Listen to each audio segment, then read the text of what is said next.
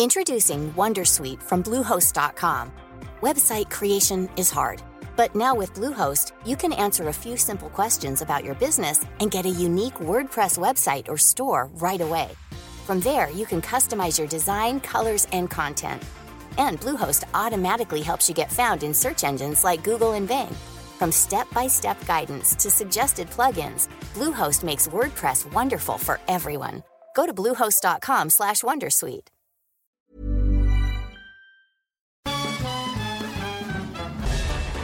Farándula 021 es un podcast de cultura pop, donde analizaremos sin piedad series, películas, programas, música, moda, tendencias, libros, redes sociales y hasta figurosas e inventadas. Cada jueves un nuevo episodio, con Horacio Villalobos, Pilar Bolívar, Mauricio Valle, Maniwis, La Supermana, Alejandro Broff, Jeremy Cruz y Mario Lafontaine. Farándula 021, un podcast con periodistas, psiquiatras y vestidas. Hola. Hola. Hola. Hola, hola. ¿Estás ahí? ¿Quieres saber lo que está pasando en tu país y en el mundo en pocos minutos? Te lo cuento.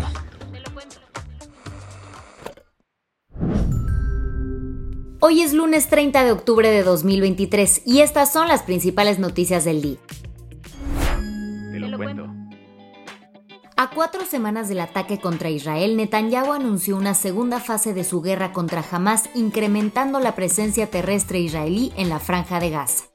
El viernes marcó un punto de inflexión en la guerra, cuando Israel cortó el suministro de energía en Gaza. Este apagón tuvo un fuerte impacto en hospitales, escuelas y hogares, agravando una situación humanitaria que lleva siendo crítica durante años entre el bloqueo israelí y el control de Hamas en el territorio. La medida de Israel dejó a la población incomunicada y aislada, tanto dentro de la franja como con el mundo exterior. A la vez, las fuerzas israelíes intensificaron su campaña aérea en Gaza.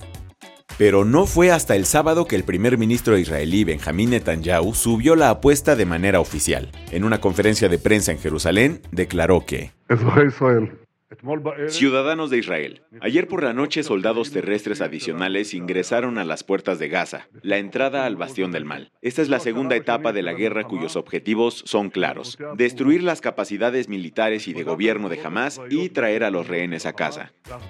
También explicó que Tomamos la decisión de expandir la operación terrestre de manera unánime, tanto en el gabinete de guerra como en el gabinete de seguridad diplomático. Poco después del anuncio, las fuerzas de defensa de Israel empezaron a desplegar vehículos de combate y artillería pesada hacia la franja de Gaza. Mientras tanto, Hamas y la yihad islámica han continuado su lanzamiento de cohetes contra varios puntos de Israel, incluido Tel Aviv. En medio de esta situación, el orden social en Gaza comenzó a colapsar. La falta de alimentos, agua y medicamentos, sumada a los continuos bombardeos, llevó a miles de personas a saquear los almacenes de la ONU en busca de suministros. Hasta ahora han entrado a la franja un total de 84 camiones de ayuda. Respecto a las víctimas, el portavoz del ministro de Salud en Gaza, controlado por Hamas, informó el domingo que el número total de fallecidos en la franja ascendió a 8.005. Del lado israelí, más de 1.400 personas han perdido la vida desde el 7 de octubre. Además, al menos 239 rehenes están en manos de Hamas, según reveló ayer Daniel Hagari, el portavoz del ejército israelí. Un día antes, Hamas había expresado su disposición a un intercambio de prisioneros, aunque no se ha llegado a un acuerdo concreto. Tras 48 horas, las líneas telefónicas y el Internet comenzaron a regresar gradualmente en Gaza. Esto se logró gracias a la presión internacional, liderada principalmente por Estados Unidos, que durante las negociaciones insistió en que Israel debía restablecer las comunicaciones. ¿Qué más hay? La cifra de muertes causadas por el huracán Otis en Acapulco aumentó a lo largo del fin de semana. Cinco días después que este fenómeno arrasó con Acapulco, el gobierno federal reportó este domingo un saldo de 43 muertos y otras 36 personas desaparecidas. ¿Lo peor? Es probablemente que estos números aumenten en la semana, ya que algunos lugareños han señalado que siguen sacando muchos cuerpos de las zonas afectadas. Alba, una acapulqueña entrevistada por la Deutsche Welle de Alemania, comentó lo siguiente. No viene nadie y, es un delito sacar un cuerpo así. Los vecinos se están quejando por el olor de los cuerpos que ya se están este, en estado de descomposición.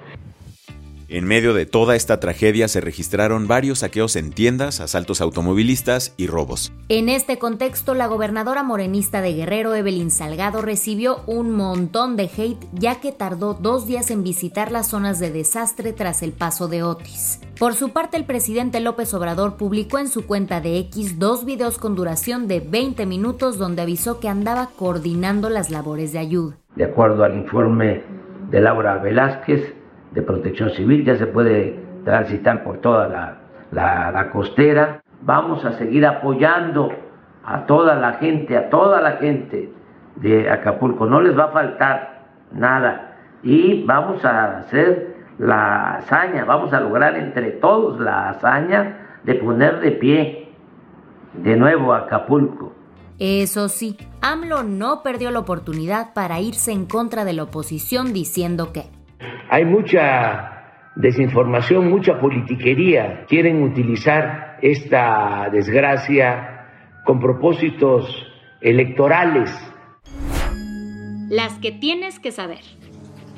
El panorama de la carrera republicana para la presidencia de Estados Unidos de 2024 cambió este fin de semana. El sábado, en la convención anual de la coalición judía republicana en Las Vegas, Mike Pence soltó un bombazo. He decidido suspender mi campaña presidencial a partir de hoy. La decisión del ex vicepresidente llegó tras seis meses de campaña y dudas sobre si calificaría para el próximo debate, pero lo que realmente lo sacó del juego fue la falta de fondos. Un asesor de Pence reveló que simplemente no había suficientes donantes. Esta movida es el primer retiro de alto perfil en la contienda, dejando a siete aspirantes republicanos con Donald Trump liderando las encuestas. Este sábado los papás del futbolista colombiano Luis Díaz fueron secuestrados en Barrancas, Colombia. La Fiscalía General de la Nación confirmó el incidente e inició un operativo de búsqueda. Pocas horas después, el presidente Gustavo Petro reveló que la mamá había sido rescatada, pero anunció que la búsqueda del papá continúa. El Liverpool del Reino Unido, equipo donde juega Díaz, lamentó los hechos y anunció la ausencia del futbolista en el partido de este domingo contra Nottingham Forest. Tanto el club como la Federación Colombiana de Fútbol instaron a las autoridades a resolver la situación lo más pronto posible.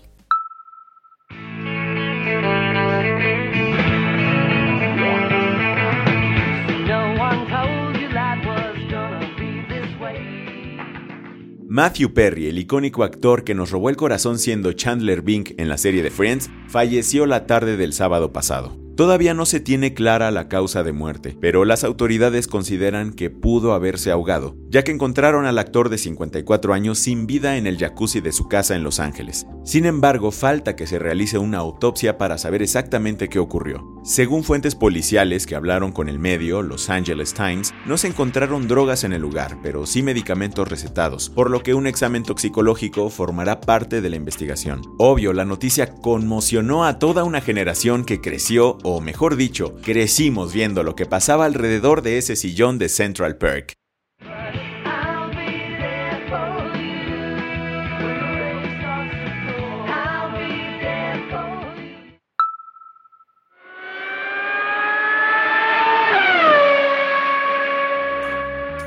Después de una hora y media llena de suspenso en el Autódromo Hermanos Rodríguez, el Gran Premio de la Fórmula 1 de México 2023 concluyó ayer. El campeón del mundo Max Verstappen se llevó el primer lugar, mientras que Lewis Hamilton quedó en segundo y Charles Leclerc en tercero. ¿Y nuestro Chequito Pérez? Lamentablemente tuvo que abandonar la carrera durante la primera vuelta porque chocó con el Ferrari de Charles Leclerc. Con esa victoria Max sumó 16 triunfos en la temporada y superó su propio récord de 15 victorias en una sola temporada. La del vaso medio lleno. Con todo y que a Checo Pérez le fue fatal en la carrera, dejó ver su lado más humano este fin de semana. Antes del Gran Premio de México anunció que subastará un casco que usó en esta misma carrera para ayudar a los damnificados por el huracán Otis en Guerrero. Pero ojo, este no es un casco cualquiera. Fue diseñado por la mexicana Carla Lozano, quien ganó entre más de 2.000 diseños de 68 países en una campaña de Red Bull para fans. La puja inicial es de medio millón de pesos, pero eso no fue todo. Los organizadores del Gran Premio de la CDMX, en colaboración con la Fundación Walmart en México, donarán 50 toneladas de ayuda humanitaria para los damnificados acapulqueños. Con esto cerramos las noticias más importantes del día. Yo soy Andrea Mijares. Y yo soy Baltasar Tercero. Gracias por acompañarnos hoy en Te lo Cuento. Nos escuchamos mañana con tu nuevo shot de noticias. Chao. Chao.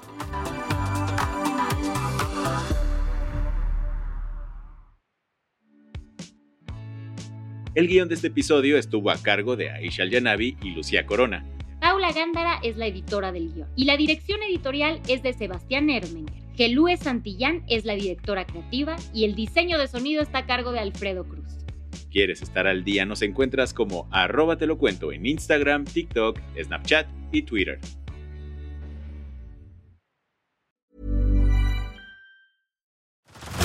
Head over to Hulu this March, where our new shows and movies will keep you streaming all month long.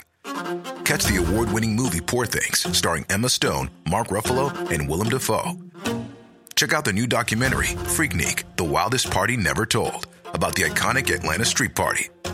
And don't miss FX's Shogun, a reimagining of the epic tale, starring Anna Sawai. So, what are you waiting for? Go stream something new on Hulu.